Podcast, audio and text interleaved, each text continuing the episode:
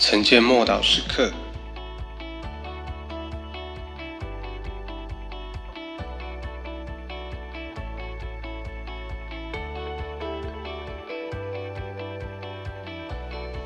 摩西的拒绝，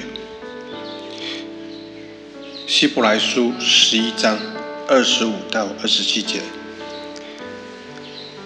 他宁可和神的百姓同受苦害，也不愿意暂时享受最终之乐。他看为基督的受的凌辱，比埃及的财物更宝贵，因他所望所要的。得的赏赐，二十七节，他因着信就离开埃及，不怕王怒，因为他恒心忍耐，如同看见那不能看见的主。神总是会兴起那些逆流而上的人，摩西并啊就是其中之一。然而你也是，摩西具有像鲑鱼一般的本质，他逆流而上。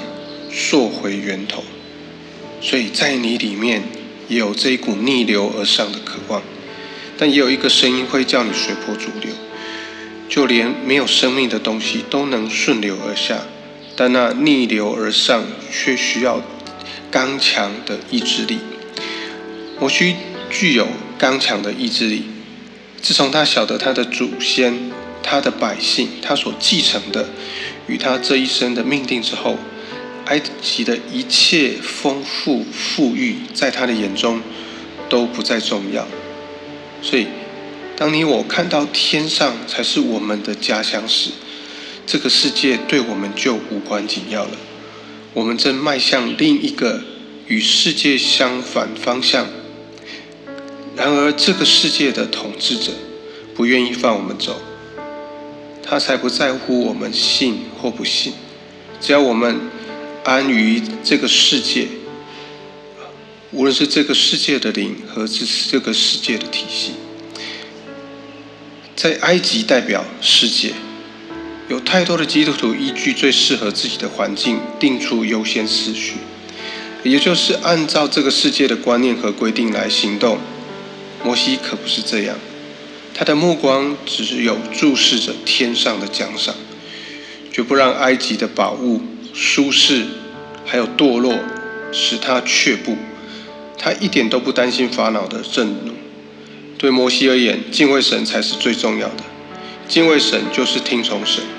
在摩西的眼中，逼迫中的自由得胜，胜过舒适的呃圈养。自由是要付代价的，因为反对的势力甚大。凡是拒绝妥协的人，才是真正的自由，才能像摩西一样带领许许多的人进入自由。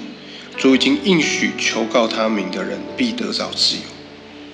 我们一起来祷告，感谢神因你所赐的自由与生命是毫无妥协余地的。